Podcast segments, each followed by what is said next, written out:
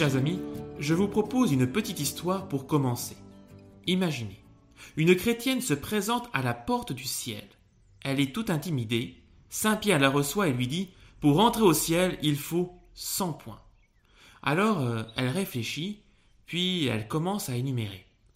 Eh bien, j'ai été fidèle à mon mari, j'ai élevé chrétiennement mes enfants, j'ai été catéchiste pendant 21 ans, j'ai aidé au secours catholique, euh, j'ai aussi donné un petit coup de main au resto du cœur, j'ai essayé de supporter les personnes que je côtoyais, notamment le curé qui avait un fort caractère, euh, mon voisin difficile, etc.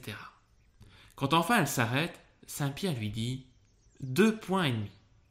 Pour elle, c'est un coup à l'estomac. Alors elle essaie d'ajouter euh, Ah oui, euh, j'ai aussi fait tout ce que j'ai pu pour mes vieux parents, j'ai pardonné à ma sœur qui me faisait la tête après l'héritage. Euh, ah oui, j'ai participé à la messe chaque dimanche, j'ai aussi fait des retraites, etc., etc. Saint-Pierre lui dit Vous êtes à trois points.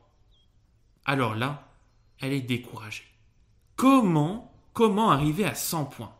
Elle sent bien qu'elle a dit l'essentiel et qu'il lui sera difficile de trouver plus. Alors, les larmes aux yeux et la voix tremblante, elle dit Mais si c'est comme ça, je ne peux compter que sur la miséricorde de Dieu. Et saint Pierre s'exclame alors Cent points. Chers amis, qu'est-ce donc que la miséricorde? Quelle définition donnez-vous à ce mot de miséricorde? Pardon des péchés, pitié, bienveillance, compassion, tendresse, bonté, indulgence? Qu'est-ce donc que cette miséricorde de Dieu dont l'Église aime tant parler et qui est au cœur de l'Évangile d'aujourd'hui? Un thème qui advient alors que Jésus est de nouveau aux prises avec les pharisiens qui lui reprochent de faire bon accueil aux pécheurs. Pourquoi Jésus va avec les traîtres, les voleurs, les brigands, les prostituées? Pourquoi? En réponse à ces questions, Jésus se met à raconter cette histoire. Mais au-delà de l'histoire de cette parabole, je souhaiterais retenir deux points. Premier point, la miséricorde est une compassion instinctive. Je m'explique. Pour comprendre, eh bien, reprenons la parabole. Un père, deux fils. Après avoir reçu sa part d'héritage, le plus jeune fils rassembla tout ce qu'il avait et partit pour un pays lointain où il gaspilla sa fortune en menant une vie de désordre. Alors on imagine facilement. Le fils renonce à Dieu, mais il a de l'argent. Beaucoup d'argent. La puissance, la liberté, la jeunesse, et aucun compte à rendre à personne. Au volant de sa Porsche remplie de vêtements à la dernière mode, de jeux vidéo, de smartphones, ivre de plaisir, il file plein tube sur l'autoroute avec un unique projet croquer la vie à pleines dents pétillement de jouissance dans la magnifique société de consommation. Le bonheur total. Un bonheur qui se pimente davantage quand il repense à son imbécile de frère qui est resté empêtré dans les vieilles traditions de la famille et de la religion. Il se prive de tant de choses au nom de Dieu, tandis que lui est dans l'air du temps et de la modernité. Mais, petit à petit, en tombant dans le piège du consumérisme, il se consume lui-même. Échec de l'amour, échec de la liberté, échec de l'amitié, échec de la vie. Ce n'est pas Dieu qui le punit, mais il s'agit seulement de la conséquence de ses actes. Toutefois, la déchéance n'est pas inexorable, hein. les pires ténèbres n'empêcheront jamais l'aurore, non pas que nous méritions le pardon, mais comme nous le montre cette histoire, cette parabole, il s'agit d'avouer sa faute. J'ai péché contre le ciel et envers toi je ne suis plus digne d'être appelé ton fils.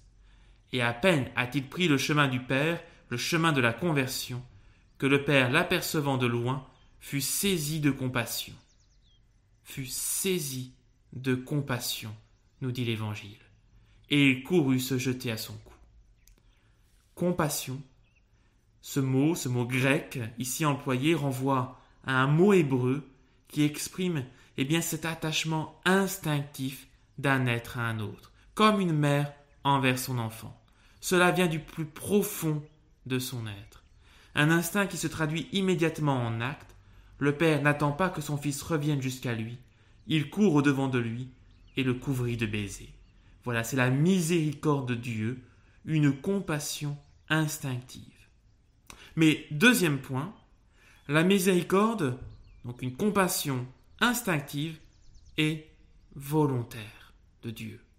La miséricorde de Dieu n'est pas seulement la manifestation d'un instinct de bonté, d'une disposition intérieure, d'un automatisme divin, c'est une bonté consciente, voulue par Dieu. Dieu veut être fidèle à la relation qui l'unit à ses enfants. Si le Fils a été infidèle, et même s'il ne mérite rien, le Père, lui, est toujours fidèle. Même si mon Fils n'est pas, ne s'est pas comporté en Fils et m'a oublié, mis de côté, moi, je ne l'ai pas oublié, je ne l'ai pas oublié, il est toujours mon Fils. Dieu reste fidèle à lui-même, à son identité de Père, quelles que soient nos errances. Et Dieu ne perd pas de temps, vite, enlevez-lui ses haillons et mettez-lui son plus bel habit, une bague en or, les plus belles sandales. Ainsi le Père redonne à son enfant sa dignité de fils, et par la même occasion, il lui offre tout ce qu'il croyait chercher dans le pays lointain, l'amour, la dignité, la liberté, la vie.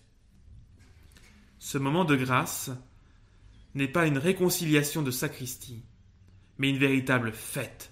Mangeons et festoyons, car mon fils que voilà était mort, il est revenu à la vie. C'est la joie du Père pour la conversion de son fils. Alors, chers amis, dans cette parabole, Jésus a braqué le projecteur sur le visage de son Père, sur sa miséricorde, une compassion instinctive, volontaire. Chers amis, quels que soient nos péchés, j'espère vous avoir donné envie de venir puiser à la miséricorde de Dieu, de venir vous confesser, d'aller voir un prêtre dans ce si beau sacrement de la réconciliation.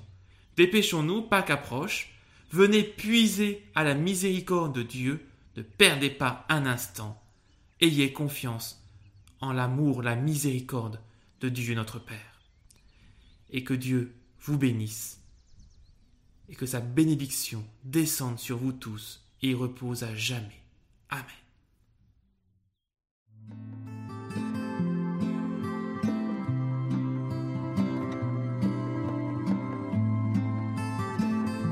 Écoutez la parole du jour chaque jour sur Catoglade.